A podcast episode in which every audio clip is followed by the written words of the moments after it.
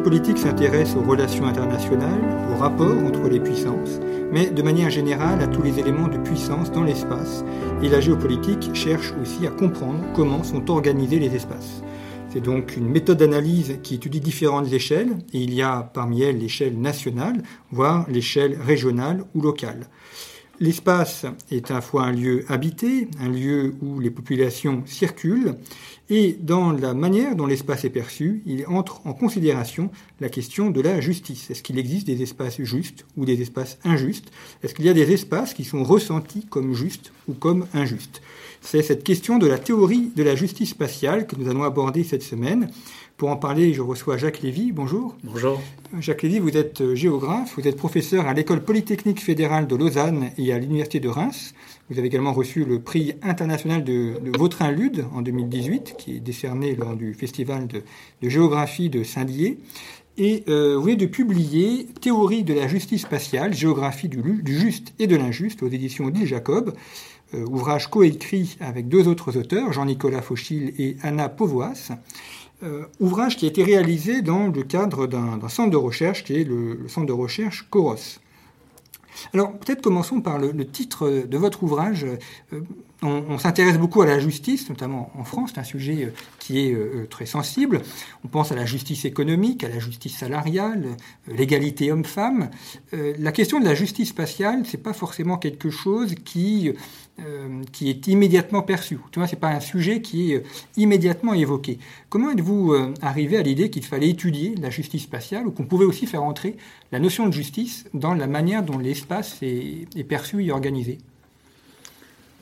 Oui, en effet, ça, ne va pas de soi. la justice est assez est quasiment consubstantielle euh, de toute réflexion politique, même dans des sociétés qu'on peut considérer comme très injustes, euh, comme par exemple les sociétés esclavagistes. La question de savoir si c'était une société juste, euh, par exemple, a été posée par Aristote, qui, concluait qu'elle l'était, même s'il il y avait des esclaves. Donc, on peut dire que, que, la réflexion sur la justice, elle court dans toute euh, société politique, peut-être avec un sens qui peut, qui varier, mais avec l'idée qu'il euh, y a quelque chose de l'ordre euh, de la morale, de l'éthique, qui doit s'appliquer à l'organisation sociale. Mais en revanche, le fait d'appliquer cette réflexion sur la justice à l'espace, ou inversement de considérer que l'espace est une composante de la justice, ça c'est une idée assez récente. Euh, j'en avais euh, lancé le, principe dans, un, travail ancien, dans ma thèse, en fait, euh, donc au début des années 90, mais c'était juste un, projet, un programme de travail. depuis lors, il y a un certain nombre d'auteurs, notamment nord-américains, qui s'en sont préoccupés. Et la question qu'on pouvait se poser, c'était est-ce que l'espace était seulement un, espace, enfin une, réalité sur laquelle on projetait euh, des idées générales sur, sur, la justice, où on appliquait euh, des idées générales, ou bien est-ce que l'intersection entre espace et justice allait nous dire aussi des choses sur la justice en général? Euh, moi, ça m'a vraiment intéressé à partir du moment où justement je me suis aperçu que euh, c'était pas seulement un bout de ligne, un terminus, l'espace des questions de justice, mais que en passant par l'espace pour explorer la justice, on avait aussi des idées éventuellement nouvelles sur l'idée même de justice. Euh, ça tient probablement au fait que euh, beaucoup de débats sur la justice portent sur la redistribution et la redistribution monétaire. Donc euh, euh, il y a cette idée que on va euh, donner de l'argent, par exemple, à ceux qui, qui n'en ont pas beaucoup.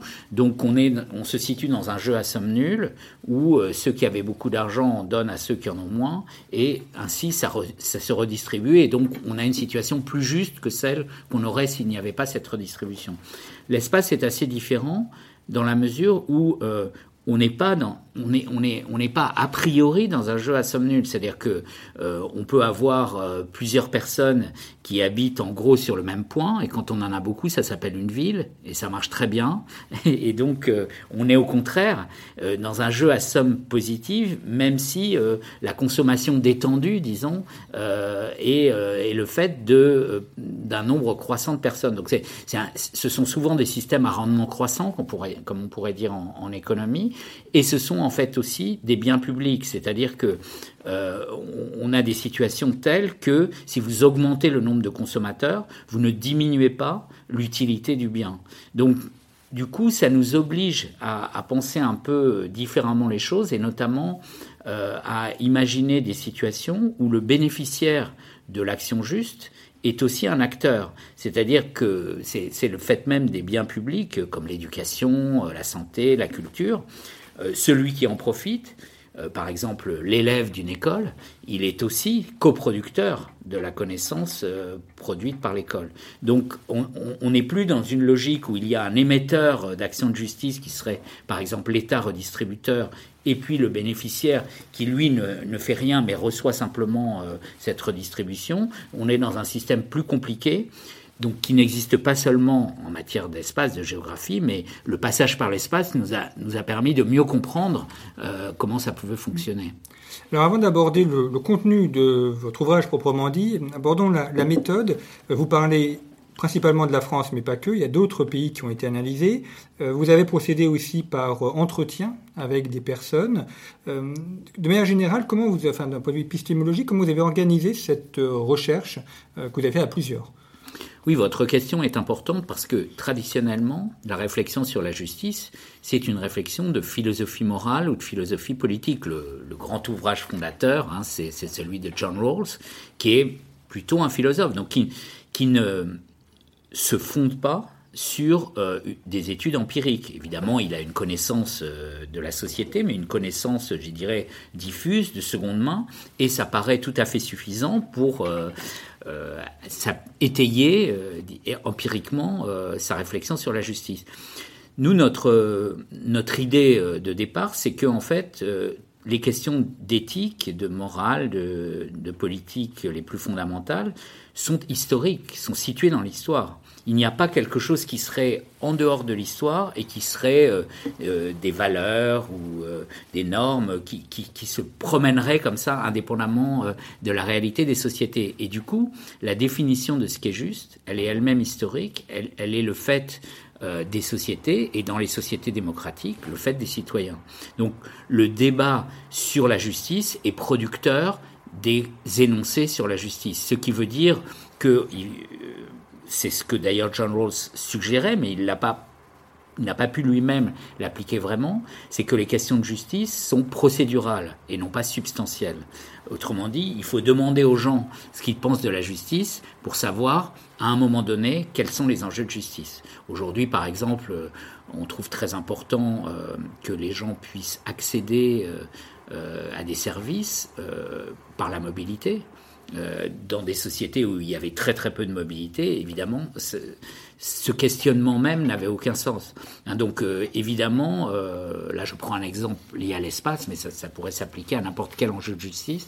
on a besoin de se situer dans une société donnée. Alors c'est pour ça que nous avons fait des enquêtes, donc une au Portugal dans l'agglomération de Porto, une en France euh, à la demande du CGET, euh, Commissariat général à l'égalité des territoires, où on a tout simplement demandé euh, à des gens, en prenant le temps d'écouter leurs réponses, qu'est-ce qu'une société juste, et puis on voulait savoir s'ils parleraient de questions de géographie, et ils l'ont souvent fait.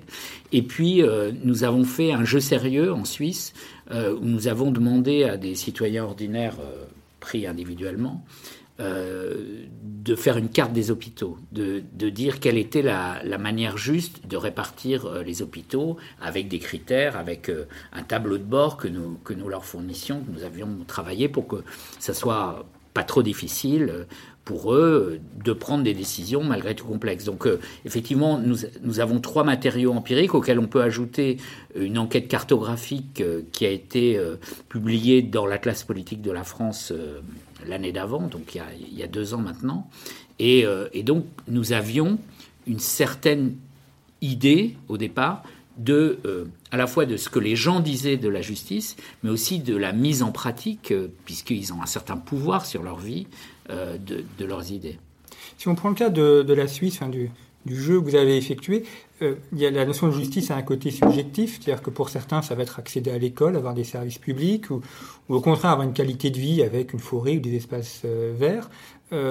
pour la carte des hôpitaux, est-ce qu'on arrive à ce qu'il y ait une tendance majoritaire qui se dégage de la manière de dresser la carte, ou est-ce que euh, chaque personne a sa propre carte? Alors, chaque personne a sa propre carte. Nous n'avons eu aucune difficulté à relier, euh, euh, disons par groupe, ce que nous disaient les gens, enfin la carte que dessinaient les gens, à, aux grandes conceptions de la justice. il y en avait qui étaient plutôt utilitaristes, c'est-à-dire qui, en gros, l'enjeu c'était la distance à l'hôpital. Et il y en avait qui finalement était très sensible euh, à la moyenne des distances. Donc typiquement une approche utilitariste, c'est-à-dire globalement le bonheur de la société mmh. euh, euh, sera optimal. il y en avait qui étaient beaucoup plus sensibles aux écarts types, c'est-à-dire donc aux, écarts moyens entre les, habitants pour accéder à l'hôpital. Et donc, qui, quand ils voyaient qu'il y avait de longues distances, ils intervenaient spécifiquement pour réduire ces distances. C'est typique de l'approche de Rawls, euh, qui consiste à dire qu'il faut s'intéresser aux plus démunis de façon euh, prioritaire. Il y en avait aussi qui étaient égalitaires, mais là, ils rencontraient, enfin, strictement égalitaristes, mais ils rencontraient un problème parce que euh, le, le, seul moyen que tout le monde soit à la même distance de l'hôpital, c'est que cet hôpital soit à l'infini. Euh, donc ça posait euh, quand même un problème. Et, mais, mais en effet, les gens euh, mettaient en œuvre des conceptions que forcément ils avaient en tête avant, puisque euh, il s'agissait juste d'appliquer euh, ces idées. mais c'est vrai que dans l'ensemble, les gens étaient, je dirais, des se situaient un peu à la jonction d'une approche égalitaire, mais réaliste, je dirais, et d'une approche euh, utilitaire. Hein. Et donc le résultat, c'est que ce qui est intéressant, c'est que si on fait la moyenne de, des, des propositions, sachant qu'ils avaient le droit de dépenser plus que ce qui se dépense réellement euh, en Suisse. On avait fabriqué un canton imaginaire et donc on pouvait euh, reporter leurs réponses euh, pour calculer combien ça aurait fait pour le budget de l'ensemble de la Suisse. Et globalement, ils ont demandé moins que ce qui se dépense réellement. Hein. Donc, alors qu'ils avaient la possibilité de renier sur d'autres budgets, à condition de dire pourquoi et sur quoi et pourquoi. Pourquoi ils prenaient sur euh, la défense sur l'éducation. Mais très peu l'ont fait et donc ils ont ils ont accepté au fond la règle du jeu de, de, se situer à l'intérieur du cadre budgétaire euh, actuel. Donc donc c'est vrai que le, message principal au-delà de la diversité c'est plutôt de dire que si on donne euh, les moyens de formation, mais c'était très court, hein, aux, citoyens ordinaires, ils sont tout à fait capables d'être des décideurs euh, raisonnables. Donc il ne faut pas croire ni qu'ils ne comprendront pas, euh, ni qu'ils euh, prendront des décisions farfelues. Hein. Ce n'était pas du tout, en tout cas, ce que nous, nous avons observé. Et là, parmi la population, il y avait des gens de niveau social, d'études variées. Absolument. Nous avions pris un échantillon à peu près représentatif hein, de, de, de, la société, avec des jeunes et des vieux. Il y avait comme sur les questions de santé, l'âge joue un rôle, bien sûr. Alors par exemple, c'est un peu anecdotique, mais on leur proposait plusieurs types de services hein, pour qu'ils aient une vision mm. vraiment très, très précise, enfin qui nous donnent une vision très précise. Et par exemple, on a vu que la majorité euh, euh, souhaitait que les maternités soient proches, mais par contre que les hôpitaux psychiatriques soient lointains. On ne sait pas si c'était pour eux-mêmes, pour leurs proches. Alors, autre question que vous abordez, Jacques Lévy, vous, expliquez que les gens sont assez libres de choisir euh, l'espace ou la, ville où ils veulent habiter. Enfin, il y a, une liberté euh, euh, qui existe et donc là aussi, ils vont faire un choix rationnel en posant, le pour et le contre. Et finalement, l'endroit où on habite est aussi la, conséquence peut-être de contraintes extérieures, mais aussi la conséquence d'un choix libre et individuel. Oui, alors il faut, il faut peut-être nuancer ce, ce, que vous venez de dire dans le sens où cette liberté n'est pas la même pour tout le monde. il y en a qui, il y a un certain nombre de gens qu'on peut quand même considérer comme euh, partiellement au moins assignés à résidence, qui sont euh, essentiellement euh, des personnes qui habitent dans les banlieues des grandes villes, dans le centre des grandes villes, et qui dépendent du fait de leur faible revenu de l'attribution d'un logement social.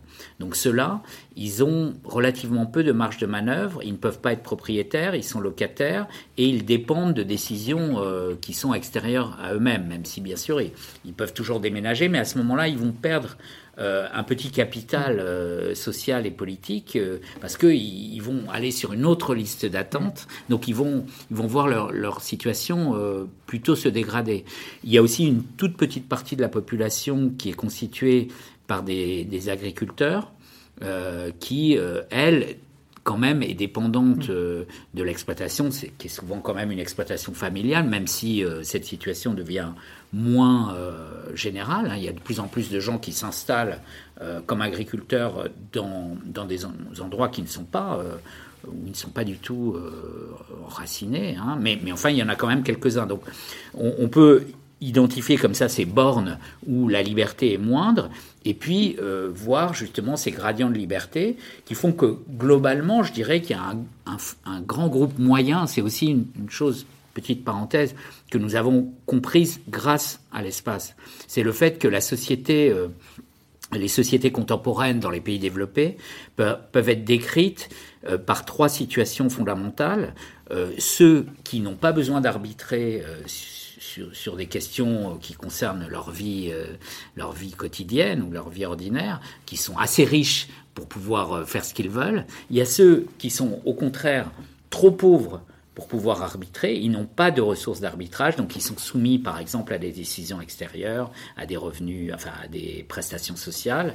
Et puis, il y a le groupe intermédiaires qui représentent la majorité de la population, avec des différences internes, mais avec un point commun, c'est que ce sont des, personnes qui à la fois peuvent et doivent arbitrer.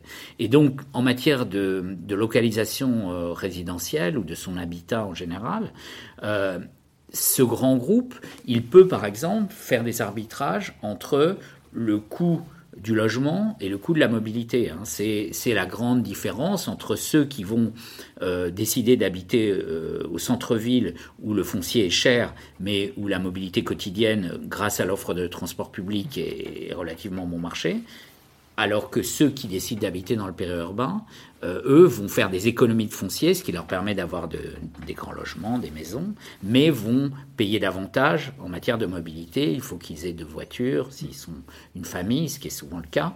Donc, euh, ce type d'arbitrage, euh, on l'a on, l'a très clairement entendu de la part des, intéressés dans nos entretiens en France, hein, qui disaient bon voilà, nous on avait le choix entre euh, habiter au centre de la ville, être locataire, ne pas avoir de voiture, ou euh, habiter dans une maison euh, dans le périurbain. On a choisi telle ou telle solution, mais on voyait bien que c'était relativement neutre du point de vue économique. Hein. Ce qui fait que on peut être relativement critique quand euh, des habitants euh, du périurbain disent qu'ils n'avaient pas le choix. Euh, c'est assez rare en fait. Justement, c'était un, sujet aussi qu'on va aborder, puisque avec le mouvement des Gilets jaunes, on a beaucoup parlé de la France des métropoles, qu'on a opposé à la France périphérique, et avec l'idée qu'il y avait des, métropoles qui s'en sortent et des périphéries qui sont dans des situations plus difficiles. Or, ce que vous montrez dans, votre ouvrage, c'est que la plupart de la population pauvre, donc qui vit sous le, seuil de pauvreté qui est de 60% du, salaire médian, euh, en fait est concentrée dans les villes, donc dans les métropoles. Euh, et alors que la population qui est en périphérie, population de classe moyenne, mais qui n'est pas la population pauvre. Absolument. Alors donc dans le centre des métropoles, parce que il faut bien euh, se rendre compte que le périurbain fait partie des, espaces urbains, et quand c'est du périurbain de grandes villes, ben c'est l'espace urbain des métropoles. Donc euh, euh, les périurbains ne sont pas en dehors des métropoles, ils sont un gradient d'urbanité particulier des métropoles, où justement c'est là qu'il y a le moins de pauvres. En, France et dans, et dans, la plupart des pays européens, tout simplement parce que ça coûte cher le périurbain. Si vous voulez bénéficier vraiment d'un coût foncier très faible et que vous avez très peu de moyens, que vous n'êtes pas soumis à la présence dans le marché du travail de la métropole, vous allez aller beaucoup plus loin.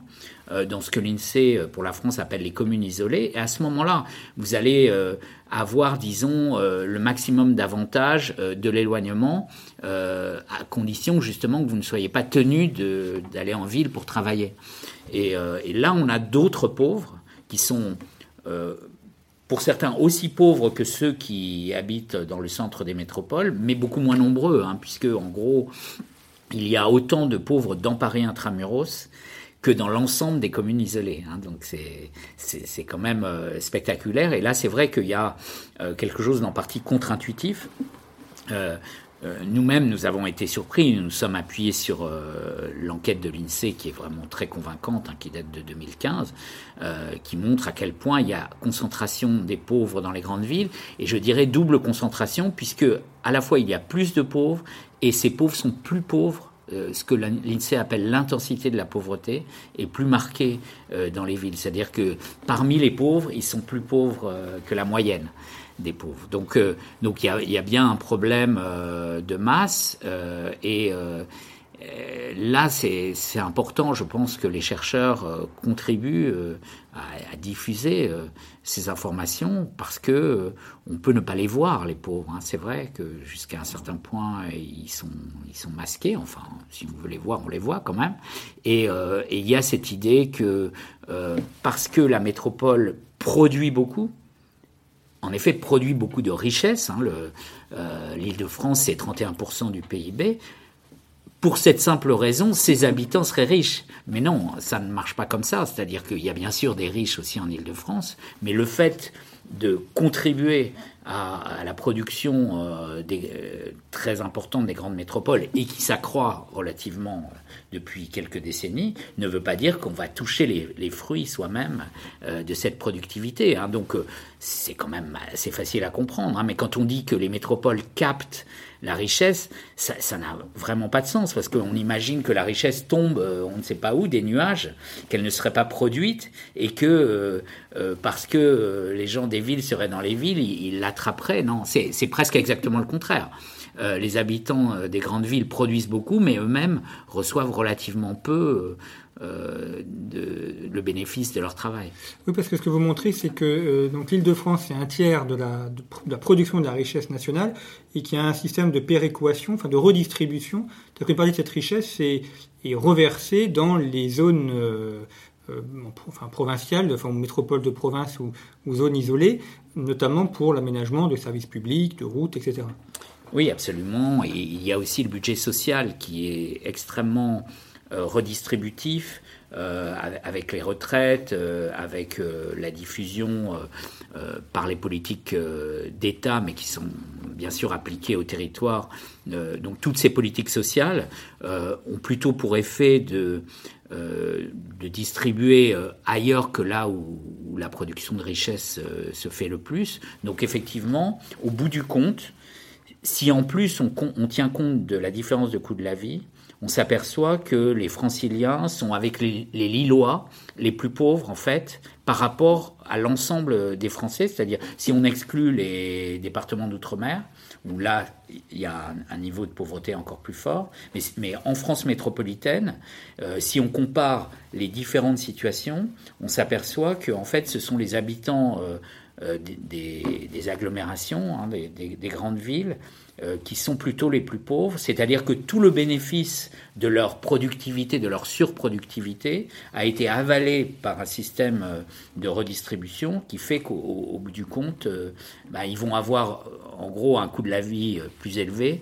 alors qu'en fait leur salaire est à peine plus élevé pour, ce qui est de, la grande majorité de, de ces habitants.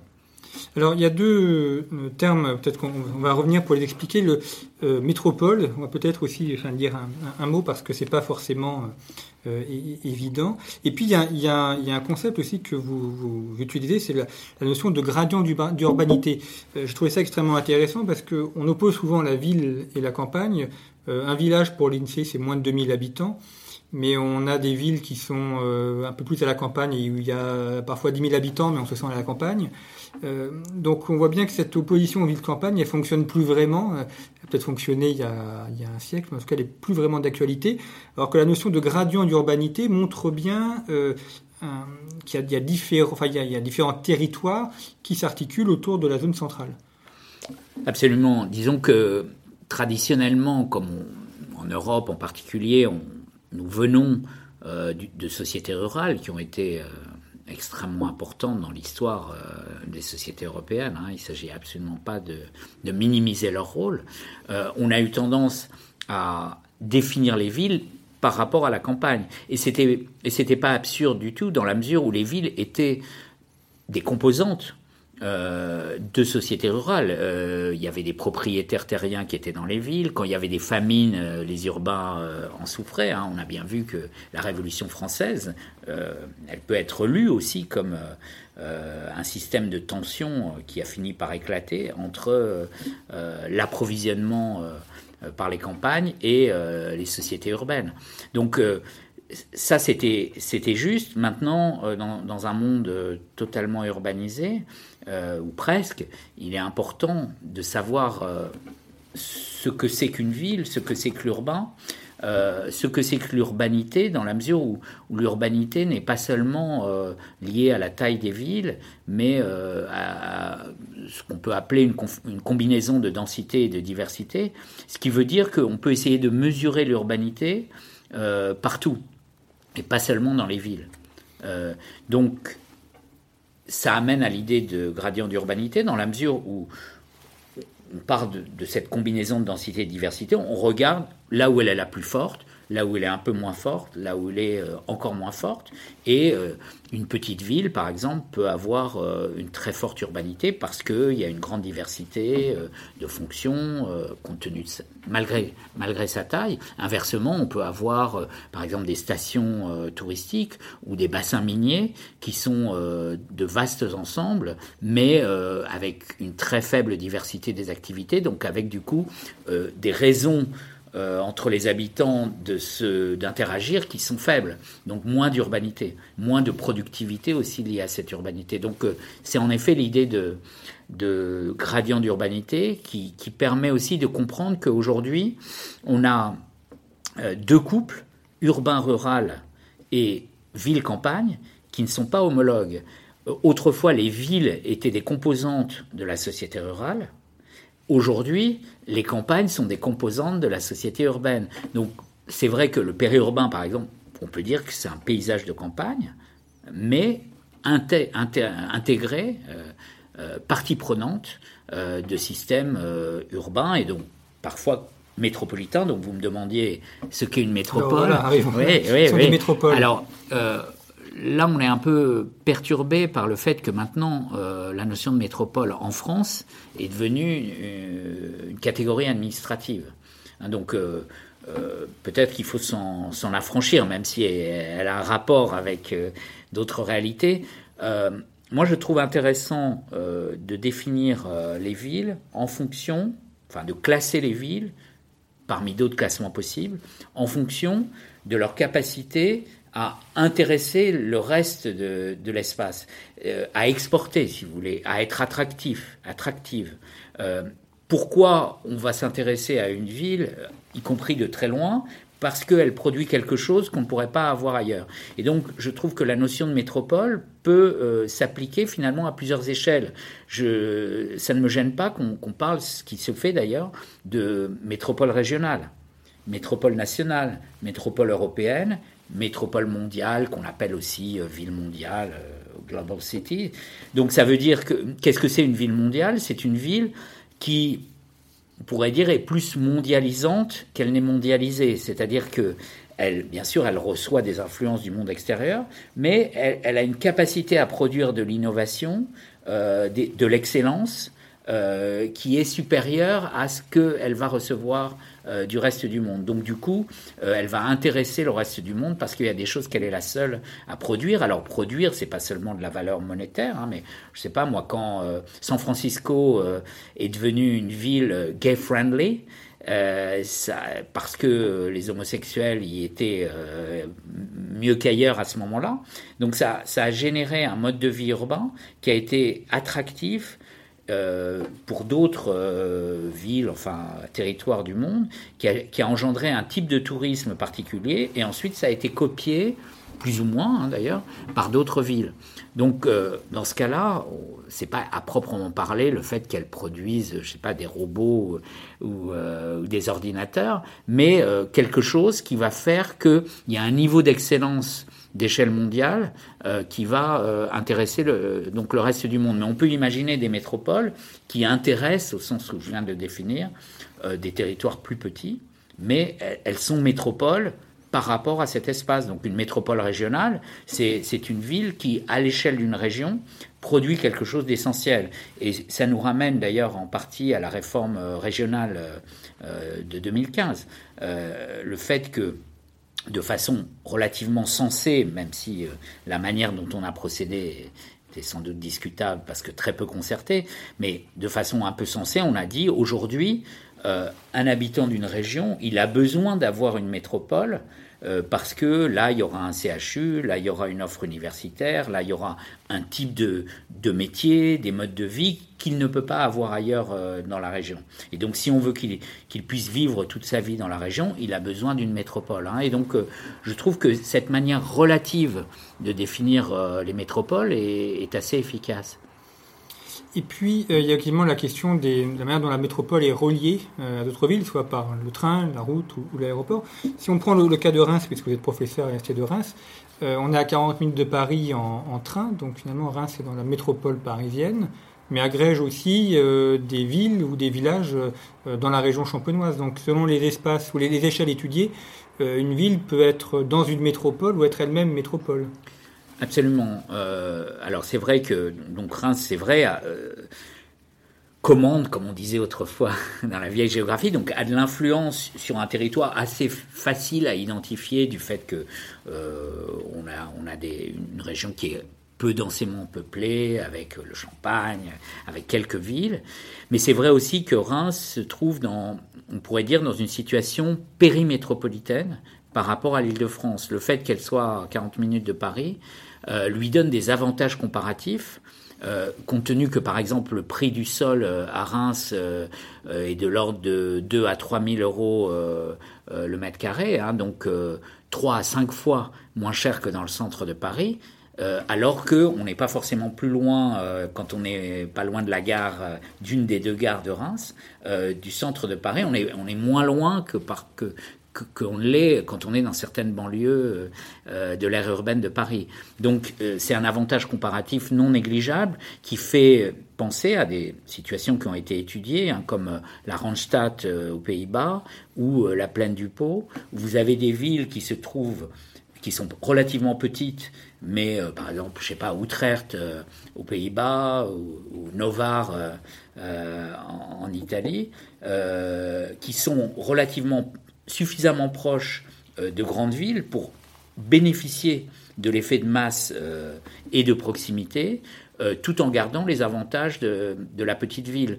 Donc, effectivement, je pense qu'il faut raisonner à plusieurs échelles quand, on, on, essaye de dire, de répondre à la question où est Reims?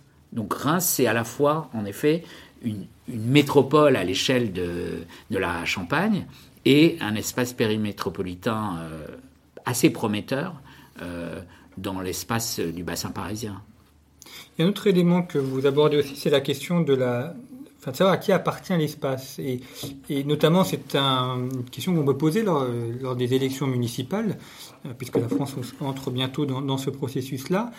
Euh, Aujourd'hui, ne peuvent voter, enfin, votent les personnes qui habitent dans une ville, mais il peut y avoir des gens qui travaillent dans une ville, donc qui, qui passent l'essentiel de leur temps, qui contribuent à la richesse de la, ville, et qui pourtant n'ont pas le pouvoir politique euh, d'élection du maire. Euh, est-ce que euh, la notion d'habitation, pour définir le droit de vote est encore pertinent ou est-ce qu'on pourrait imaginer une élection, un droit de vote qui se fasse en fonction de l'endroit où on travaille? Oui, alors c'est une question fondamentale qui est la conséquence de la mobilité. Euh, justement parce que euh, les, moutons, il, est difficile de les compter parce qu'ils n'arrêtent pas de bouger. Et, donc, euh, par exemple, dans une grande ville, bon, bah, les, les, gens ne résident pas forcément dans la commune où ils travaillent et, et inversement. Alors, il y a quand même un moyen relativement simple que malheureusement on n'utilise pas encore beaucoup, qui est le fait de définir des espaces politiques correspondant à, je dirais, au plus petits communs multiples, euh, incluant le marché de l'emploi, le marché du logement, le marché de l'éducation euh, et bien sûr euh, l'offre de transport souvent c'est relativement facile à délimiter. Hein. C'est, en gros les aires urbaines que, que l'INSEE calcule. Et l'idéal, ce serait quand même qu'il y ait des gouvernements urbains à cette échelle-là, parce que ça permettrait aux différents habitants qui ont les mêmes enjeux euh, politique hein, à, traiter, de discuter ensemble, ce qui n'est pas le cas actuellement. D'abord parce que les, métropoles ou les communautés urbaines sont trop petites souvent, et que par ailleurs il n'y a pas d'élection démocratique qui, en France hein, qui permettrait euh, qu'il y ait un moment où on puisse débattre euh, de ces enjeux tous ensemble. Donc ça c'est un problème, mais c'est vrai aussi que même si on, on avait une situation idéale du point de vue du découpage. Euh, comme on n'est plus dans des situations où il y a des enceintes fortifiées, euh, comme les gens circulent, d'une certaine façon, euh, l'emboîtement d'échelle n'est plus aussi simple à fabriquer. Et, dans le livre, nous posons la question à qui appartient Notre-Dame-des-Landes? Alors, bien sûr, aux voisins, euh, aux, gens qui euh, étaient les agriculteurs ou sont redevenus les agriculteurs, aux, gens qui auraient subi les nuisances sonores, euh, aux gens qui ont un intérêt pour ce lieu. Déjà, ça, ça élargit beaucoup, mais bien sûr aussi à ceux de l'agglomération de Nantes, puisque c'est leur aéroport qui, est, qui était euh, concernés par ce, cet euh, échange finalement euh, entre l'aéroport actuel et l'aéroport qui devait être construit, mais aussi l'ensemble de l'Ouest, puisque c'était un aéroport international qui devait desservir l'ensemble de l'Ouest. Et comme la politique des aéroports, elle est définie nationalement et même à l'échelle européenne, on peut dire que tous ces citoyens étaient concernés euh, par euh, Notre-Dame-des-Landes. Et là, je crois qu'il y a, un débat, hein, parce que euh, y a un peu une tendance au localisme, à considérer que ce sont juste les, gens qui habitent dans les communes proches d'une infrastructure à construire qui sont concernés.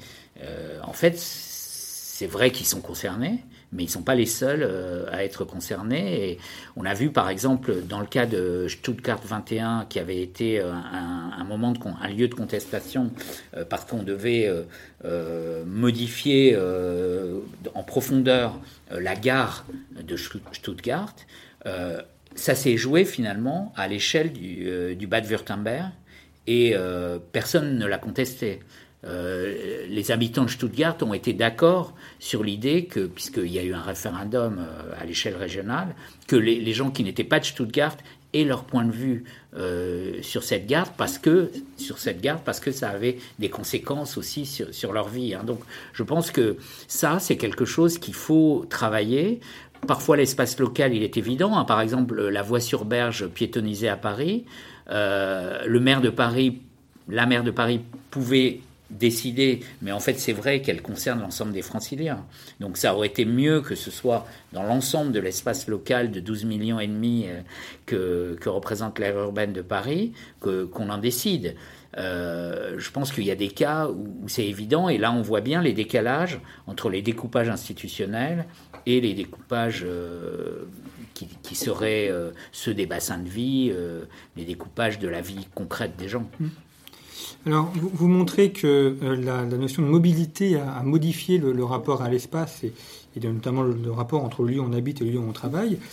Est-ce que, euh, si on fait un peu de prospective dans les 10 ou 15 ans qui viennent, grâce à Internet, grâce au système de livraison, grâce au télétravail, finalement la mobilité ne deviendra plus inutile ou alors réservée à des éléments bien précis, plutôt plus volontaires comme le tourisme. et finalement, est-ce qu'on aura encore besoin de, de bouger et donc, est-ce qu'on ne reviendra pas à une notion d'un territoire plus fixe et, moins organisé selon les, éléments de mobilité? Alors, il peut se passer beaucoup de choses. Disons que une des clés quand même pour euh, apprivoiser le futur, c'est de ne pas se tromper de présent. Et euh, c'est intéressant euh, de voir comment ça s'est passé ces dernières décennies du point de vue que vous suggérez, c'est-à-dire la concurrence et en même temps la coopération, ce qu'on appelle la coopétition entre les trois grands moyens de gestion de la distance, que sont la coprésence, en gros l'urbanisation, la mobilité et la télécommunication. Et ce qu'on constate, c'est que les trois ont progressé. Euh, il y a de plus en plus d'internautes, euh, il y a de plus en plus de touristes et il y a de plus en plus d'urbains. Euh, on voit bien d'ailleurs que chaque modalité est aussi utilisée par les deux autres. Hein, si, vous voulez justement euh, profiter euh, d'un lieu, vous pouvez vous faire livrer, euh, mais à ce moment-là, ça crée quand même une mobilité qui évite la vôtre peut-être, mais c'est une mobilité des objets qui va être très importante. Et, ça, c'est aussi rendu possible par, par le développement du numérique. Hein. Donc finalement, le développement du numérique a permis à Amazon, qui qui lui ne fonctionne que parce qu'il y a une grande mobilité des objets et qui est d'autant plus efficace qu'on est dans une grande ville. Donc euh, ça veut dire que le, jeu est quand même euh, assez ouvert euh, et, donc moi je ne, je, ne crois pas qu'il faut s'attendre à ce que le développement du numérique mine la mobilité parce qu'en fait la mobilité elle existe tant qu'il y a des ailleurs. C'est-à-dire, en fait, tant qu'il y a des différences pertinentes entre les lieux, c'est-à-dire des différences qui ne sont pas anecdotiques euh, entre les lieux et qui font que euh, un lieu a un avantage, au moins sur un point, par rapport à d'autres. Et euh, la mondialisation, elle ne supprime pas les différences entre les lieux. Au contraire, elle pousse les lieux à, travailler leur singularité pour justifier, je dirais, leur présence dans le réseau mondial des lieux un des paradoxes de l'époque où il n'y avait pas de connexion entre les lieux, c'est que, euh, évidemment, ça produisait des différences plus grandes, mais en même temps, chaque lieu euh, avait les mêmes problèmes et, euh, en parallèle, produisait les réponses aux mêmes problèmes. Donc les, lieux étaient à la fois plus différents et plus ressemblants. Ils n'étaient pas en concurrence. donc aujourd'hui, quand ils sont en concurrence, bien sûr, ils peuvent avoir des, des McDo des KFC partout, mais c'est pas ça qui va leur permettre d'exister. Ce qui va leur permettre d'exister, c'est-à-dire d'attirer autre chose que leurs propres habitants, d'autres personnes ou d'autres logiques que celles de leurs propres habitants, c'est qu'ils apportent quelque chose que l'autre lieu euh, ne peut pas apporter. Et là, le tourisme en est une bonne illustration. Hein, rien ne laisse penser que le tourisme va diminuer parce qu'on pourra voir de belles images de lieux exotiques euh, sur son écran. Et pour terminer, dernière question finalement, qu'est-ce que c'est qu'un territoire juste? Est-ce qu'on peut en donner une définition euh, euh, précise qui conviendrait à tout le monde ou est-ce que autant de personnes, autant de définitions de la justice spatiale?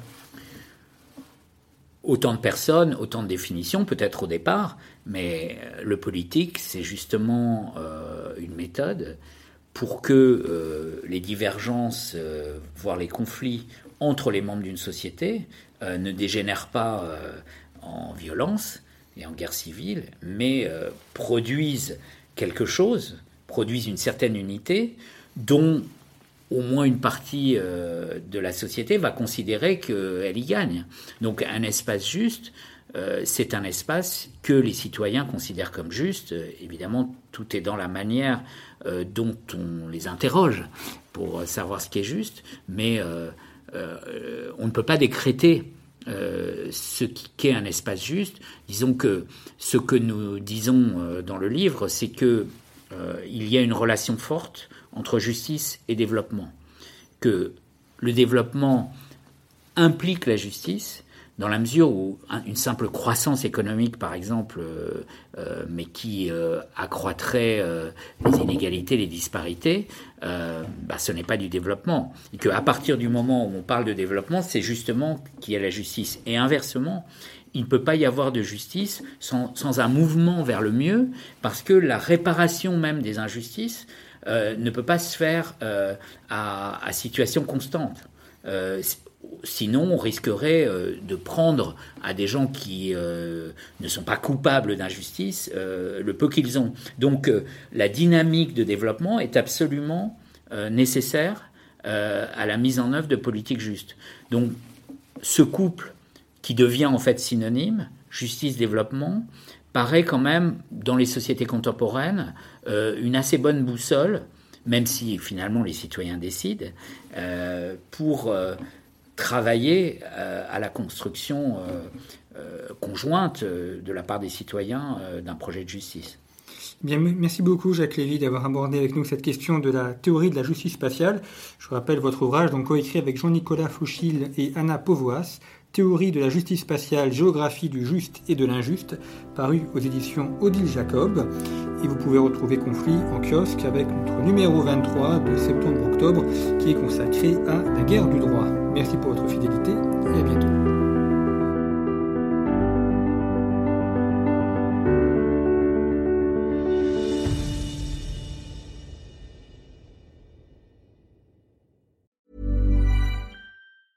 Planning for your next trip? Elevate your travel style with Quince. Quince has all the jet setting essentials you'll want for your next getaway, like European linen, premium luggage options, buttery soft Italian leather bags, and so much more. And it's all priced at 50 to 80% less than similar brands. Plus, Quince only works with factories that use safe and ethical manufacturing practices. Pack your bags with high-quality essentials you'll be wearing for vacations to come with Quince. Go to quince.com slash trip for free shipping and 365-day returns.